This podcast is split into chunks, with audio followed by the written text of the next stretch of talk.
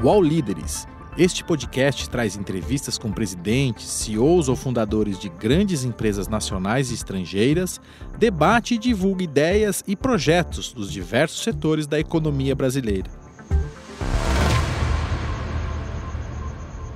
O UOL Líderes entrevista hoje o CEO do grupo BMW Brasil, Axel Krieger. Tudo bem, Axel? Tudo certo. Muito bom. É um prazer, um prazer estar aqui com vocês hoje, Beth. Muito obrigada. É, Axel, o que, que mudou no mercado de carros de luxo nos últimos 10 anos? Olha, é um setor que sempre está inovando, né? então a gente sempre tem esse desafio. Então hoje você vê um carro, né? você compara com 10 anos atrás, hoje em dia ele é muito mais conectado, ele é autônomo, ele é elétrico, quer dizer, o mundo está mais complexo como um todo dentro do veículo, né? Então eu tenho que integrar várias tecnologias dentro desse carro. Uhum. Você falou de autonomia e de, de carros elétricos, Isso. né? Uhum. A gente ainda está começando, né? Aqui Sim. no Brasil, então, está bem no início. Está bem no início. Uhum. Mas o público brasileiro é muito aberto a essas tecnologias novas também. Né? Então, hoje a gente já lidera no, no mundo né, a parte de identificação e híbridos. Né? Então, a gente está numa posição muito legal. E o Brasil também vai seguir. Uhum. Quanto tempo você acha que o carro elétrico vai ultrapassar o carro dos combustíveis tradicionais? Essa é uma boa pergunta, né? Então a gente tem uma tecnologia de, de transição que eu acho interessante, que é o híbrido, né? Que ele, ele combina o melhor dos dois mundos, né? Então você consegue andar com o carro hoje em São Paulo por elétrico, eu consigo andar híbrido na estrada, se eu quero usar um, quero ter um range, né? Quer dizer, eu quero ter uma autonomia maior, né? De 300 km, 400 km, eu consigo usar o combustão, né? Então, é uma tecnologia de, de, transição ali, né? E você vai ter agora no futuro também os carros elétricos com cada vez mais autonomia, né? Então, a gente vai lançar agora, a gente fala do iNext agora no BMW, a gente fala em 600 quilômetros já de autonomia no elétrico. Uhum. É, quando a gente fala do carro elétrico, ele ainda é um carro muito caro para o mercado brasileiro, né? Por que, que ele é tão caro ainda? Ele tem uma série de tecnologias embarcadas ali, né? Então, quando você ainda não tem escala, né? Então a gente convida todas as montadoras também a fazer mais, que isso também vai ajudar a baratear os custos, né? Então o custo da bateria, quanto mais massa tiver, melhor é para o segmento, né? Então hoje você tem um nicho pequenininho dele, mas ao longo do tempo eu acredito que vai baixar o custo. A mesma coisa com o celular, né? Quando a gente quando lançou o celular ele custava aqui no Brasil, sei lá, mil dólares, né? Hoje em dia já tem aparelhos mais baratos também, é a mesma coisa. Uhum. Né? Ao longo do tempo isso vai ganhando massa, vai ganhando massa crítica e vai baixando o custo. O que, que, mudou no consumidor brasileiro no mercado de luxo nesses 10 anos?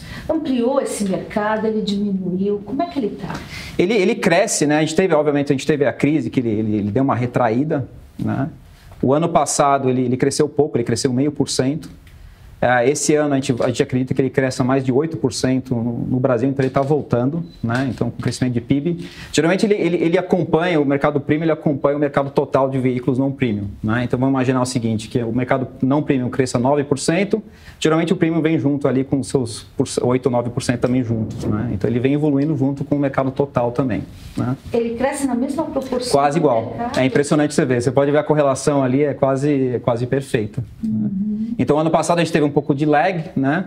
um pouco de atraso, mas a gente acredita que ele começa a voltar de novo a crescer junto. Se você acompanhar o gráfico, você vai ver que ele vem bem, bem próximo dos dois. E houve uma mudança de perfil desse consumidor? Quer dizer, há 10 anos a gente tinha um consumidor desse mercado premium Sim. com um aspecto e agora... Sim, né? o mercado aumentou como um todo, no, não só no Brasil, mas como no mundo também, né? então ele aumentou.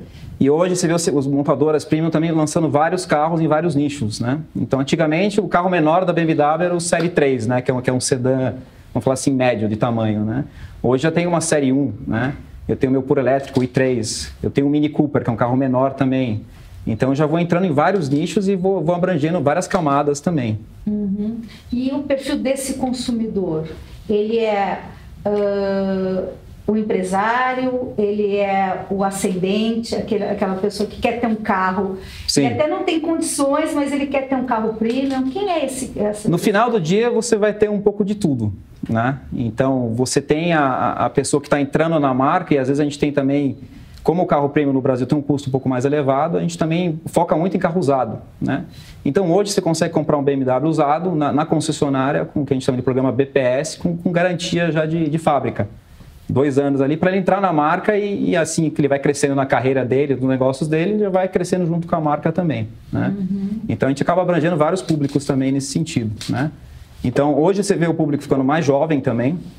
Né? Você vê hoje em dia, né, a idade média. Outro dia até caí, fiquei assustado, né? Vi um número da. da, da outro dia que perto de 40 anos, 50 anos, já está baixando cada vez mais essa idade. Na China, mais jovens ainda, né? a idade média ali de um consumidor chinês, 35 anos. Então o desafio da marca já muda. Então tem que ter muito mais tecnologia também dentro desse carro, que esse público também vai exigir um nível de conectividade muito maior do que outros públicos. Então, você tem que, o carro tem que atender uma pessoa de, que vai dirigir o carro de 20 anos até 80 anos e, e ser, que a gente fala em inglês, de user-friendly no final do dia, ele conseguir usar no dia a dia dele também e também aproveitar todas as tecnologias que esse carro tem.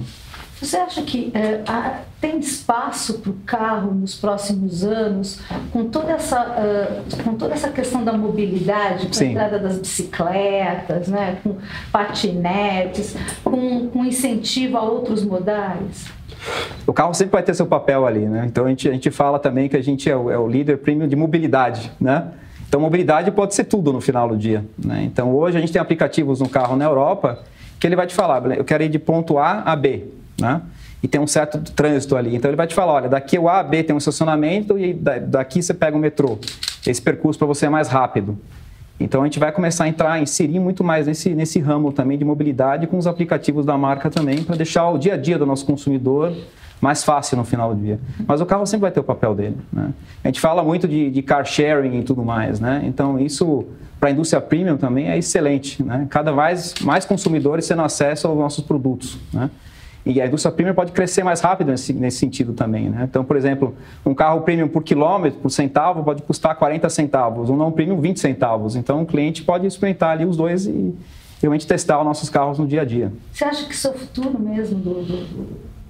Você vai ter um pouco de tudo no final do dia, né? na, minha, na minha opinião. Né? Então, você vai ter ainda os modelos que a pessoa vai querer ter o carro e tudo mais, né? que o carro vai virar uma extensão da casa da pessoa também. Né?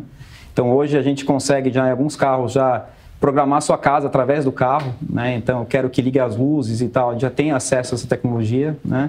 Então, você vai ver que o carro vai virar uma extensão na sua casa. Com o carro autônomo, a parte de entretenimento vai entrar também. Então, acho que você vai querer ter seu carro também para isso. E tem outras pessoas que não, vão querer só usar o carro de A a B e fazer o que a gente chama de car sharing, né? De, de, de, dessa mobilidade mais, mais flexível no final do dia. Então você vai ter um pouco de tudo.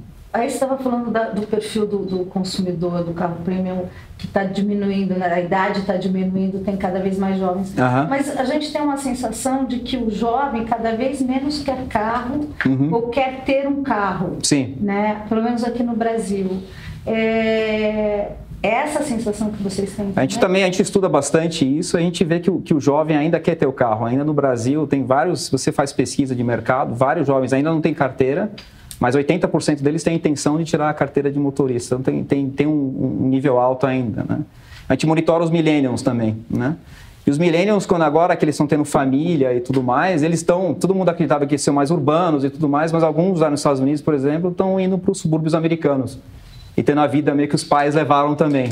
Então eu acho que é muito o momento da vida da pessoa, né? No momento da vida ele vai querer usar mais o car sharing, tendo o filho dele, ele vai ter que querer, vai ter que querer a cadeirinha dele já instalada, limpa e tudo mais no próprio carro. Então o carro tem que se adaptar à fase da vida daquele cliente e a BMW consegue suprir essas necessidades no final do dia. Uhum. E aí se a gente pensar na, nas novas tecnologias, quer dizer, qual que é o futuro que você vê para a indústria automobilística?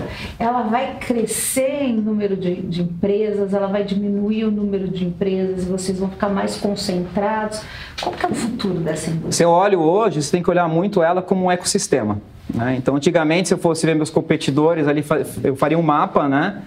Eu olharia ali Audi e Mercedes, Land Rover, por exemplo, no meu mapa, né? Hoje em dia, se eu vou ver, eu vou estar competindo com, com expectativa de um cliente de, de Apple, de, de Google, de Amazon e tudo mais. E aí, o, o, engraçado também é que a gente compete com essas empresas, ao mesmo tempo coopera com essas empresas. Né? Vou te dar um exemplo. Lá fora a gente tem uma cooperação de car sharing com, com a Mercedes. Né? Isso anos atrás ninguém ia nem pensar, nem ia sonhar. Né? Então você vê o ecossistema cada vez mais as empresas integrando, né? E o modelo cada vez mais tornando mais complexo no final do dia. Uhum você está comparando bastante com, com, os países lá fora. Uhum. É, eu queria que você comparasse um pouco esse, é, é, essa indústria brasileira hoje com uhum. a indústria brasileira na Europa e nos Estados Unidos. Sim. Porque eu vejo o seguinte, por exemplo, nos, na Europa, os carros premium eles são muito mais populares, digamos assim, do que são os carros premium são aqui no Brasil. Estou errada? Em termos de, de, acessibilidade, realmente o mercado premium lá fora, se eu pego a Alemanha e tudo mais, eu, eu vejo o share do mercado total, o mercado brasileiro ainda tem um 2% mais ou menos do mercado total. Na Alemanha é quase 20%, 30%. Né? Mas isso tem muito a ver também com, com, com, a, com, a, com o desenvolvimento da economia. Né? O país crescendo, classe média aumentando, esse número tende, tende a aumentar também. Né? Então é uma questão Brasil, do, do Brasil também ao longo do tempo ganhando mais e mais espaço e fechando mais e crescendo o mercado premium também. Você falou dos carros autônomos. Como é que o Brasil melhora a infraestrutura para receber esses carros autônomos? Muita, tem coisas que são simples, que o carro autônomo ele lê muita placa também, né? Então, por exemplo, na BMW hoje ele vê a placa e já te fala, olha, aqui é 60 km por hora, ele vai te informar no painel para manter aquela informação, né? Ele lê faixa de rua, né? Então, no final do dia são coisas simples, é ter a faixa pintada, a, a placa no lugar certo, isso ajuda muito o carro, né? Mas se me der uma, uma, uma ideia boa, o que, que a gente faz aqui no Brasil? A gente testa os carros aqui. Né? Então, é fácil testar na Alemanha o carro autônomo, né? que tem tudo ali marcado e tudo mais. No Brasil, você vai ter uma condição um pouco mais difícil. Então, a gente acaba testando os veículos autônomos aqui no Brasil, no nosso centro de engenharia. E daí o, a complexidade do software já consegue ler, de repente aquela placa um pouco mais apagada ou aquela faixa faltando, né? O carro começa a ler aquilo melhor. Mas, Axel, a gente está falando de uma infraestrutura bastante ruim em comparação às estradas da Europa, sim. as ruas da Europa. Sim, né? sim. Quer dizer, é, é, é, é, inclusive o asfalto Correto. que é irregular. Uhum. Né? Quer dizer, tem muita coisa ainda para fazer no Brasil, né? Em termos de infraestrutura, tem. Ainda tem um, um longo caminho a ser feito aí. Né? Uhum. Se eu pego o estado de São Paulo, pelo menos, você vê as estradas ainda são, são, são boas. Né? Você vai para estradas fora, começa a piorar um pouco. Né? Uhum. Mas, assim, a vantagem é que a BMW, quando ela, quando ela desenvolve os carros, ela pensa no mundo como um todo. Né? Não é só na Alemanha, nos Estados Unidos, onde as estradas são perfeitas, mas em outros países também que as condições não são tão boas das estradas. Né? Então, isso também a gente tem sempre no foco. Né? né? O pneu do carro, por exemplo, a gente tem um pneu run flat, que se, se ele furar, você consegue andar ainda ali 60, 80 quilômetros com o pneu furado ainda, né? até um lugar mais seguro. Uhum. Então, isso é uma coisa que a gente traz para o Brasil também. É, eu ia te perguntar exatamente isso. Quer dizer, não é uma judiação por uma BMW numa estrada esburacada? Ela é feita para isso, né? Então, a gente fala no puro prazer de dirigir, né?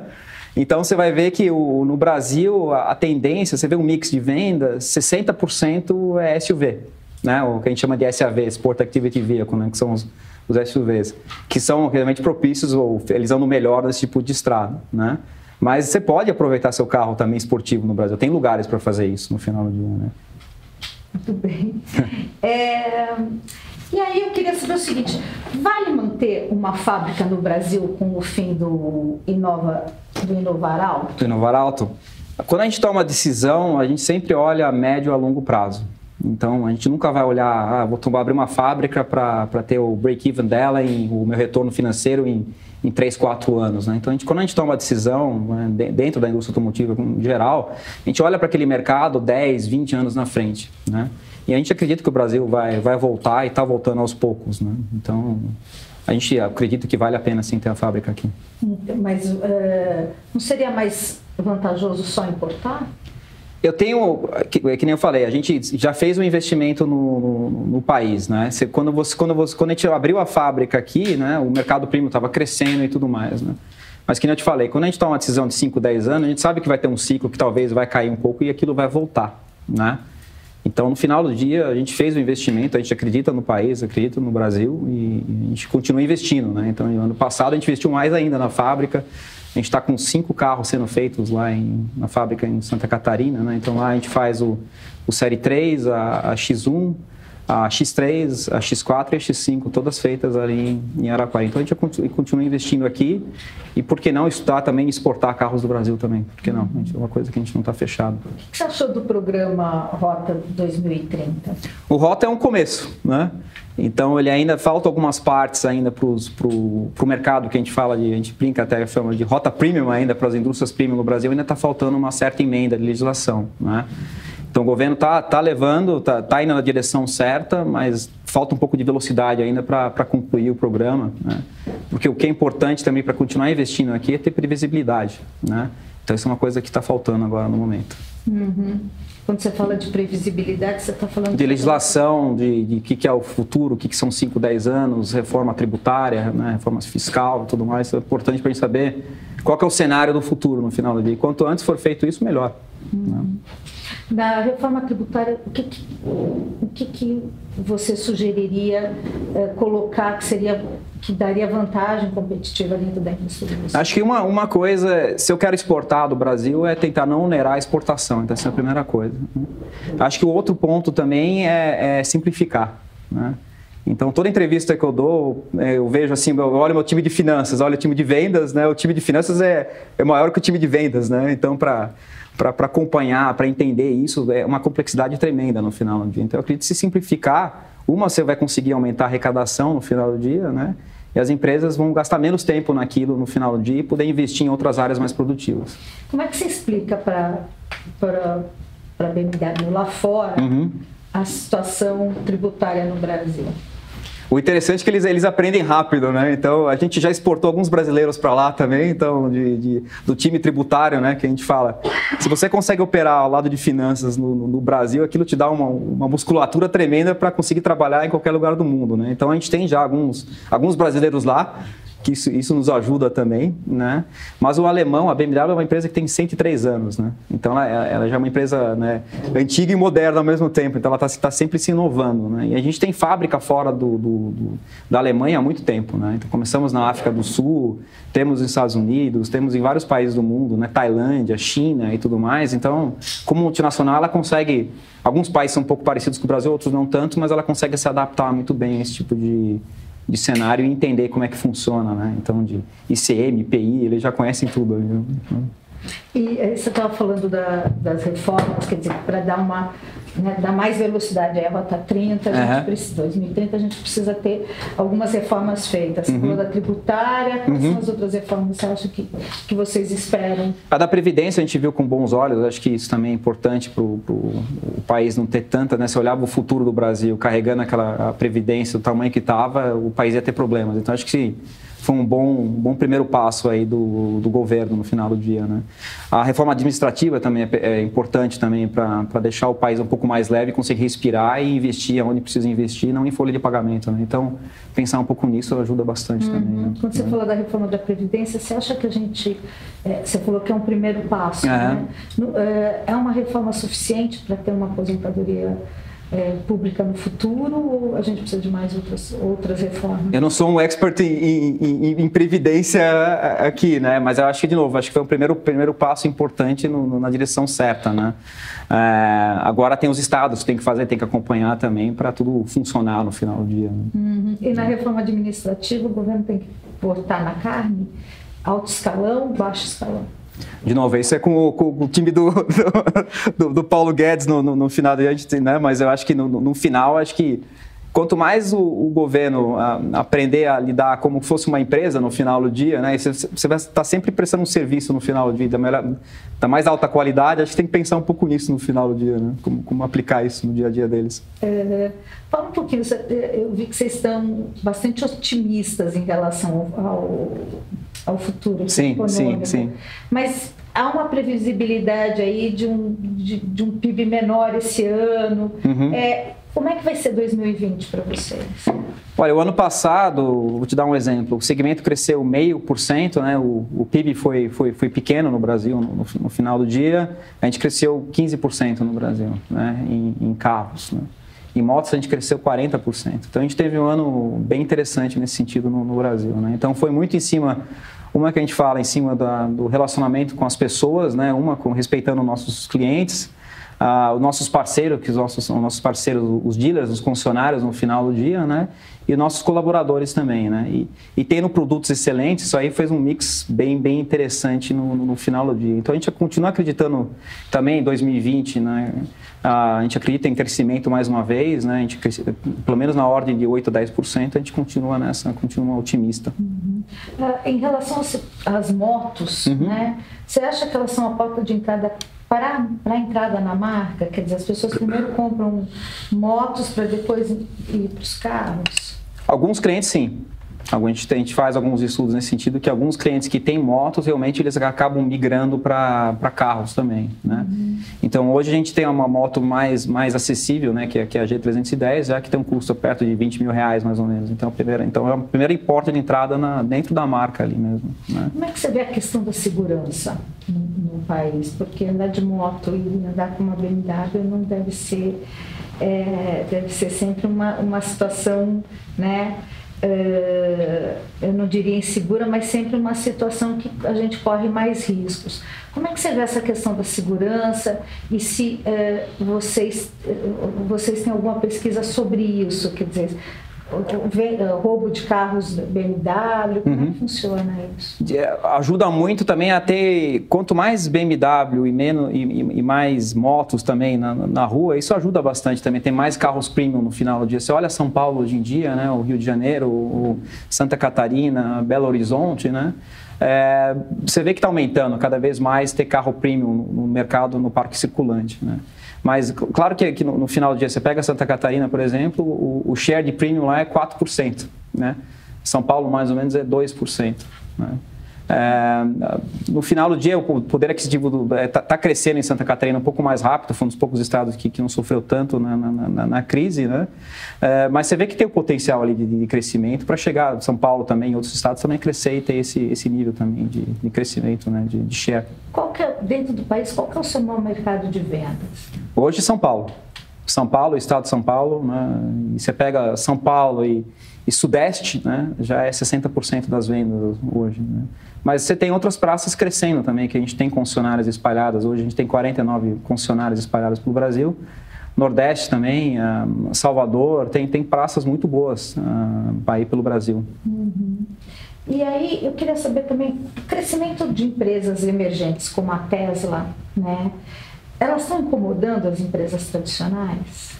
Eu não diria incomodando, eu acho que, que, que no final do dia é, ajuda eu sou muito dessa tese, por exemplo, a tese é muito focada em carro elétrico e falando muito de carro elétrico também ajuda todo mundo a, a crescer nesse, nesse segmento também. Então, um acaba ajudando o outro. Eu não diria que atrapalha, no final do dia ajuda a divulgar, ajuda a divulgar carro elétrico, a, a, deixar mais claro a tecnologia, como é que eu uso isso no dia a dia, né? Uhum. Então, Eles estão querendo vir para o Brasil, né?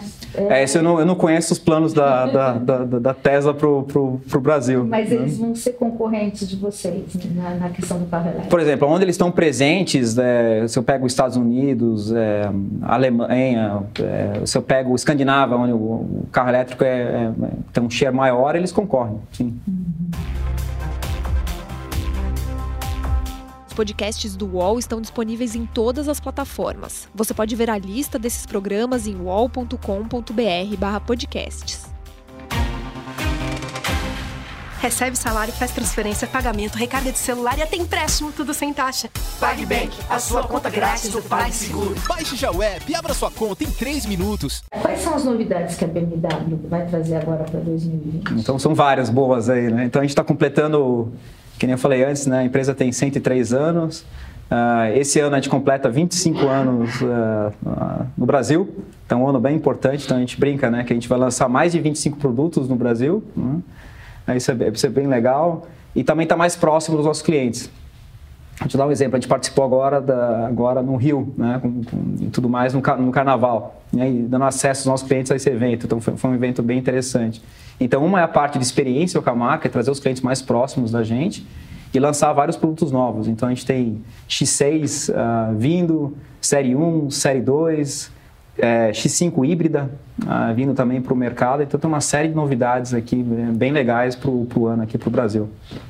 Como é que fica a, a situação de serviços? Vocês vão investir também no setor de serviços? Sim, sim. Hoje em dia você não compra só um, um veículo, né? Eu vou te dar um exemplo. Hoje, dentro do celular, ah, quando você compra o carro, e é interessante essa pesquisa também, que, que, o brasileiro é um dos povos, um dos mercados que mais faz download do nosso aplicativo chama Connected Drive. Né? Nesse aplicativo, você consegue interagir com o seu carro. Então, eu consigo trancar a porta, é, ver quando é que eu preciso fazer a próxima revisão dele, é, ligar o farol, buzinar, achar o carro, tirar foto do carro e tudo mais. Então, a parte de serviços, a área digital é uma área que a gente quer crescer bastante ainda e, e aumentar, né? Por que não fazer pagamentos por, por esse aplicativo também, na sua concessionária? Então, isso é uma coisa que a gente quer expandir realmente no Brasil. Então, a parte de serviços é uma coisa que a gente vai continuar aumentando e focando muito em, em satisfação de clientes. Dar um outro exemplo. Ano passado, a gente ganhou o JD Power, né? Que é um instituto que faz pesquisa de satisfação e ficamos um primeiro no, no, no Brasil aí, né? Isso é bem legal no processo de vendas. Então, isso é uma coisa que a gente quer realmente investir e continuar a trazer e mudando a cultura interna da empresa também, estando cada vez mais próximos e, e melhorando cada dia, cada dia mais o serviço dos nossos clientes. Você, é, a gente está próximo de, de, um, de um mercado é, futurista dos carros voadores, dos carros virando bolsa que nem os Jetsons. Como uhum. é que a gente está? Olha, eu diria que se você olhasse, né, quem imaginaria que você ia conseguir fazer um, pegar o seu celular, por exemplo, e ver o, o, o rosto da sua família, conversar ali online com eles e, e, tudo mais. E o carro vai por esse mesmo caminho também, né? Então, hoje é que eu vejo nos veículos, eles vão se tornar cada vez mais conectados com você, mais ligados no seu dia a dia, né? Isso, isso vai ficar bem mais próximo, né? Ah, que mais? A parte de, de de autônoma, da direção autônoma, a parte de segurança com 5G entrando, né, por exemplo. Então, se você tem um carro freando lá na frente, vai ser tão rápido que o seu carro já vai saber que tem um carro freando, ele já para sozinho, né? Então, ele vai, ele vai acabar te ajudando cada vez mais mais no seu, seu dia a dia. Por que não no futuro, daqui 20 anos, 30 anos, que o carro não voa? Pode, pode ser, né? Uhum. É... Como é que a tecnologia mudou o modo da BMW fazer negócio? É, mudou bastante. Né? Então hoje, é, isso é uma coisa que a gente vai trazer também para o Brasil, é ter mais tecnologia no, no, no, showroom. Né? Então no processo de vendas hoje, hoje eu tenho o vendedor normal clássico, né? Que é o consultor de vendas, é o executivo de vendas, e eu tenho o que a gente chama de BMW Genius. O foco do BMW Genius é encantar o cliente com o carro. Então ele não, ele, ele não vai te empurrar produto, ele vai te explicar, vai te explicar tudo sobre o carro, que, as funcionalidades, então, o processo de vendas está tá, tá mudando bastante no final do dia, né? Antigamente, um cliente ia sete vezes até uma concessionária comprar um carro. Hoje ele vai uma ou duas vezes no máximo. Então, ele já fez toda a pesquisa dele, o mundo dele, o que a gente chama de funil de vendas, né? Começa no mundo online, fazendo Google sobre o carro, vendo vídeo do YouTube, comentários e tudo mais. E quando ele chega até a concessionária, ele já sabe direitinho o que, que ele quer, a marca, a cor, uh, características, acessórios e tudo mais, e, e, isso, é, isso é bem interessante, mudou muito a informação do cliente hoje. As concessionárias, qual que é o futuro das concessionárias? Cada dia mais forte, na minha opinião, porque é no mundo digital, né, as pessoas também vão procurar estar mais próximos das pessoas e ter essa experiência com a marca. Então, o cliente, o concessionário vai, vai, vai, vai propiciar essa lado de logística, por exemplo, car sharing. Né? No futuro, você vai ainda ter manutenção do carro, o carro vai ter que estar limpo, alguém vai ter que entregar esse carro, explicar esse carro para o cliente, fazer a distribuição dele. Então a gente vê no, no nosso futuro os dealers muito presentes no, no, nosso, no nosso mapa estratégico, são partes do, bem próximas do nosso negócio. Como é que funciona essa pré-venda de carro por aplicativo? Ah, a gente fez um, um, um, teste, né? Então a gente sempre brinca aqui, de, tenta ser receptivo, tenta ter então, novas tecnologias e tudo mais, né? Então foi uma parceria que a gente fez com, com o RAP no, no, no final do dia, né? E, aí ali foi impressionante, o número de, de vendas e, e né, a pré-reserva do veículo foi, foi muito rápida, né? Então foi, funcionou bem, fez um buzz muito legal no, no, no mercado e é uma coisa que a gente continua estudando, né? Né? Agora, Mercado Livre vem também com carros usados, então a gente vai testando várias plataformas aqui. E você acha que, eh, quer dizer, eh, as pessoas é, sentem confiança em comprar, fazer uma pré-venda, fazer uma pré-compra por um aplicativo? Como é que funciona essa relação do cliente com o carro? Sim, sim. Eu acho que cada vez vai ficar mais forte. Hoje você tem bancos né, digitais que você faz toda a sua transação ali online, você tem uma agência física no final do dia então o cliente ele vai adquirindo mais confiança com a tecnologia. Né? Hoje você tem Apple Pay também, que você tem seu cartão ali no, junto, inserido dentro do, do, do, celular. A Samsung também tem tecnologias parecidas com isso, então o Android também tem. Né? Então cada vez o cliente está mais aberto a experimentar e, e, fazer esse tipo de transação online. Você faz reserva de hotel, por que não o carro? Né? Uhum. Qual é a diferença? Existe, ou se existe diferença entre os carros produzidos BMW no Brasil com os carros produzidos BMW fora do Brasil? Não existe. A gente fala que um BMW brasileiro, um BMW de, da Bavária ou da China é o mesmo carro. Não muda nada. E uh, qual que é o futuro dos empregos na indústria 4.0? Eu acho que tem muito futuro ainda, porque o, agora o, que, o desafio vai ser realmente preparar esses, esses funcionários para se adaptar com a tecnologia 4.0, né? Mas hoje, por exemplo, lá, lá na nossa fábrica Araquari, a gente tem um, tem um programa já que começa a inserir já, né, é, o menor aprendiz e tudo mais para estar tá já conhecendo a tecnologia, né? Então isso é bastante importante de capacitar essas pessoas. A gente tem um, um programa legal aqui em São Paulo também com, com o Senai, né, para capacitação de, de, técnicos e tudo mais. Então, o humano e, as, e, a, e a máquina vão, vão, vão, cooperar cada vez mais, mais próximos. Né? Então, se hoje em dia, na, na, fábrica da Alemanha, por exemplo, você vai ver ali o, o, o funcionário tem um tipo um smartwatch e, e, o robô sabe os movimentos da pessoa, eles vão trabalhando juntos ali no final do dia, né? Então, Mas máquina e homem cada vez mais próximos no final do dia. Mas para isso a gente não precisa ter um nível de educação bastante é, elevado, quer dizer, eu preciso ter uma formação muito boa desses, desses funcionários. Não, a educação é bastante importante. Né? Então, a gente hoje, na fábrica em, em, Araquari, a gente até pega, né? A gente, a gente tem um, um, trabalho social ali, que a gente ajuda mais de, de 80 crianças hoje também, com, com robótica, com informática e tudo mais a gente tem um papel muito importante na sociedade como empresa também. Né? A mesma coisa com, com o Senai, a gente, a gente investiu ali, à noite os técnicos também podem usar o nosso centro. Né?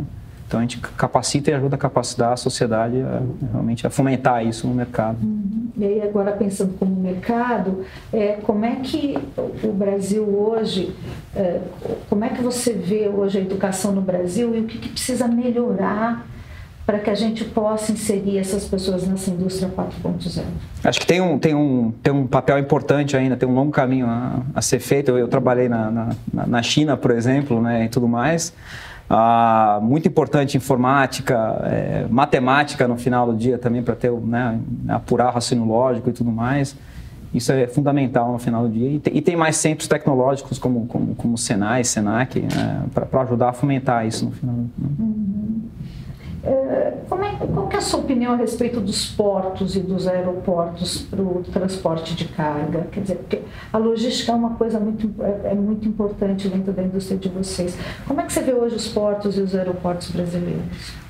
Você vê, por exemplo, a gente, na, a gente usa o porto de, de, de Itajaí, que nos atende bem lá em, em Santa Catarina, né? Uh, mas o, o, a logística no Brasil ainda não é multimodal ainda, né? então você ainda depende em, alguma, em alguns setores bastante ainda no final do dia. Né? Então acho que quanto mais ferrovia, navio e tudo mais ajuda também a distribuir um pouco melhor esse, esse peso no final do dia. E como é que o governo tem dinheiro para fazer tudo isso?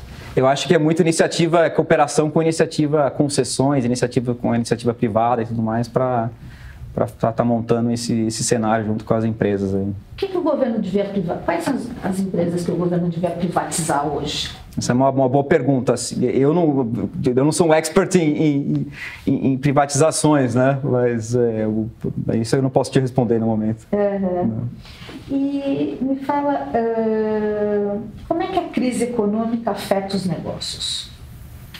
Sempre está tá muito ligada uma no outro, ainda mais com bens de, de, de, consumo no final do dia. Né? Então, quando você compra hoje, a casa é o seu bem mais caro, né? e depois vem o, o carro no final do dia. Né? Então, realmente, a gente está tá suscetível, como qualquer outra empresa, né? a, aos ciclos econômicos no, no, no final do dia. Né? Uhum.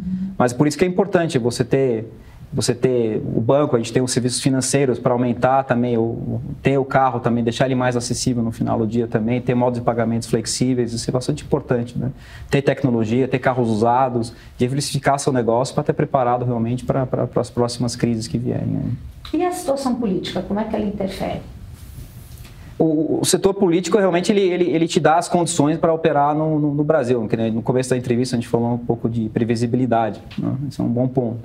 Quanto antes tiver a lei, o, o decreto e tudo mais, melhor para fazer investimentos dentro do, do, do país.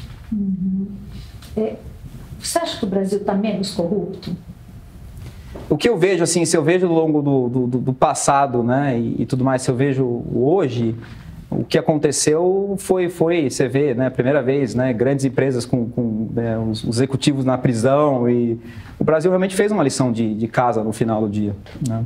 Então você vê isso melhorando. E você sente que está menos. Sim. Tem, a, a, questão da corrupção ela está mais controlada. Sim. sim. Uhum. É, você trabalhou quatro anos na China, uhum. né? Como é que é trabalhar como executivo na China? E é mais simples do que trabalhar no Brasil? É, a China te desafia em, de, outras maneiras, eu vou falar. Né? Então, o engraçado da China é que, que para engrenar, eu fiz uma startup na, na, na China, para começar, ela, ela, ela, ela, demora um pouco a, a, a, achar, mas quando, quando engrena é uma velocidade assim incrível, né? Então a velocidade das coisas é, é impressionante lá. Então é tudo muito muito rápido, né? Mas é, é por conta da, da falta de burocracia ou porque é, é, é, é o mercado. O mercado, quando ele te acha e começa a puxar aquilo que você tem, é impressionante a velocidade com aquilo cresce. Né? Então, acho que essa é a grande, a grande diferença. E acho que também a, a parte de, de novo, de, de financiamento e tudo mais na, na, China é um pouco mais fácil que no, no, no Brasil. O lado tributário também é mais simples né, na China do que no Brasil. Isso, o ambiente de negócio acaba se tornando um pouco mais, menos complexo, vamos falar assim. E aí, para ser executivo lá, é um pouco mais simples, então? Eu diria que sim, né? Eu diria que sim. É, quais são as características de um bom líder? De um bom líder? Acho que uma que, que eu aprendi ao longo do tempo é escutar e, e, e fazer as perguntas. As perguntas certas. Eu acho que, que o que vai determinar seu sucesso no final do dia são a, a qualidade das suas perguntas. Então, se você não está escutando e, e, e, não está perguntando, isso é bastante importante. é outro estar próximo das pessoas também, no final do dia. Isso ajuda muito né? a entender o que está acontecendo, é, o que, que, motiva as pessoas, conhecer as pessoas que trabalham perto de você. É, que nem eu falo no escritório, portas sempre abertas. É, a gente tenta ter, não ter tanta hierarquia na empresa, também deixar ela bem, bem, bem flat, não ter acesso a mim. Isso é muito importante. Cria um ambiente mais colaborativo, mais aberto, mais dinâmico.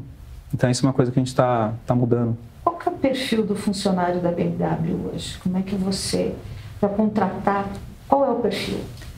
Um que, que goste de, de, de desafio, que, que goste de, de, de aprender no final, né? Isso é muito importante porque a gente hoje o mercado, né? A gente chama de mundo VUCA, né?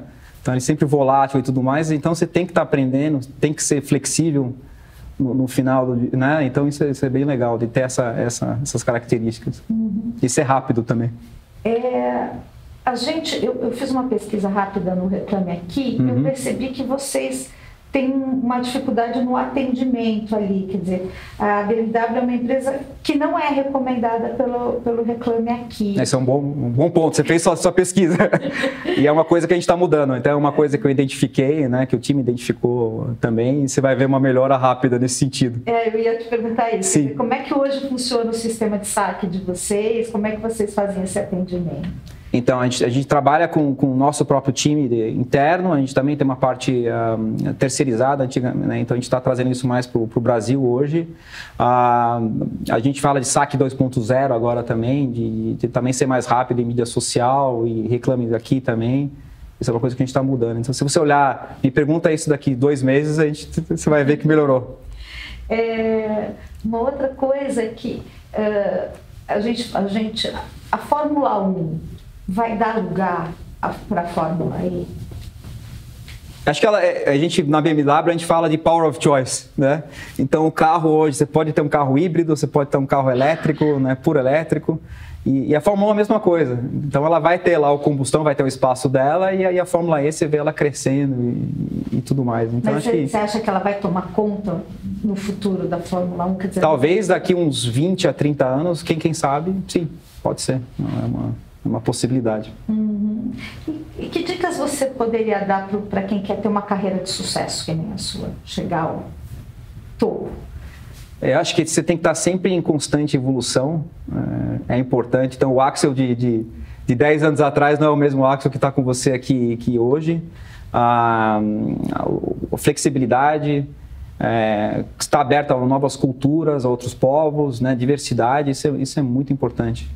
Ah, e está sempre lendo, aprendendo e conversando com as pessoas e, de tudo quanto é outro setor também, não só o seu, então essa é uma, uma dica importante também. A gente está sempre no setor automotivo, mas de vez em quando eu almoço com amigos que trabalham em bancos, um, empresas de marketing, farmacêutica. É, é muito importante criar esse, esse network uh, seu para você se desenvolver. Porque às vezes um amigo seu já passou por aquilo, por aquele problema similar, e você pode realmente trocar uma ideia e, e, ter a resposta muito mais rápida, né? Do que ficar ali sozinho, apanhando. Uh, quando a gente fala de, de mercado, é, qual é o, o, maior sonho de consumo da BMW? Qual é a, a, o maior sonho hoje, aonde a BMW quer chegar? Você fala no mundo? No, é, e também no Brasil. No mundo, eu, eu diria, a gente ter uma, um, a gente está no caminho certo, né, na parte de eletrificação, então aumentar esse, esse, esse share mais ainda no, no futuro. Né? Então, por exemplo, é, em 2023 a gente vai ter 25 carros eletrificados dentro da marca. Então, daqui a pouco, eu acredito que daqui 30% das vendas vão ser carros eletrificados da marca em um curto período de tempo. Então, CO2, por exemplo, nosso papel social, a gente reduziu 60% da emissão da nossa frota né, desde 2006 até hoje. Né? Tremenda essa, essa diferença. Então, continuar nesse, nesse desafio também de, né, de, de, de ajudar com, com, com emissão de, de, CO2 e tudo mais é importante para a marca. É, ter seu papel social também dentro do, do, dos países, desenvolver não, né, não só o mercado, mas também as pessoas que estão naquele, naquele mercado, desenvolver tecnologia. Hoje a gente se vê como uma empresa de tecnologia, não só de carro, né, no final do dia. Então é uma indústria muito mais, mais complexa. Então, nosso sonho aqui para o Brasil é, é, continuar crescendo 15% ao ano, que a gente cresceu, continuar nessa, nessa trajetória. E mundo afora também, né? A gente né, liderando o mercado premium como um todo também. Você acha que o carro brasileiro ainda é muito é tão caro? Quer dizer, se a gente pensar e for comparar com carros, com os valores de carros fora do país, por que, que o carro brasileiro ainda é, é muito caro? No final do né, no, a, carga tributária. Então você tem ali uma carga tributária pesada em cima do, do, dos veículos. Né? Isso, isso acaba onerando bastante. Né? O que ajudou muito agora é a taxa de juros, pelo menos. Então uma, uma parte a gente está resolvendo. Né? Agora tem que ter a parte tributária realmente para casar ali os dois lados. Muitas empresas estão se tornando bancos. Uhum. Né?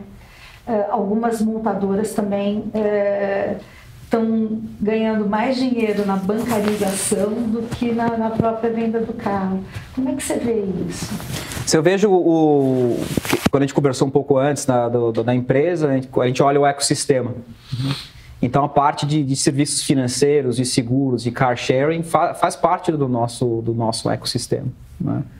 Ah, mas no final do dia é uma empresa, obviamente, de tecnologia automotiva. No, né? Esse é o, é, o, é o, foco da empresa. Né? É, é, o futuro, realmente. Agora, vendendo mais serviço, vou te dar outro exemplo. Clientes que são bancarizados por nós são mais leais à marca também. Então, cada vez, cada mais serviço que você oferecer para aquele cliente, é bastante importante também você ter esse ecossistema todo fechado e, ele ter mais pontos de contato com aquele cliente no, na marca. Bacana. Mais alguma coisa você tem a acrescentar? Não, acho que é, tá é isso, é. Tira os finais do dia para mim. muito obrigada. Obrigado. Pela tá bom, imagina.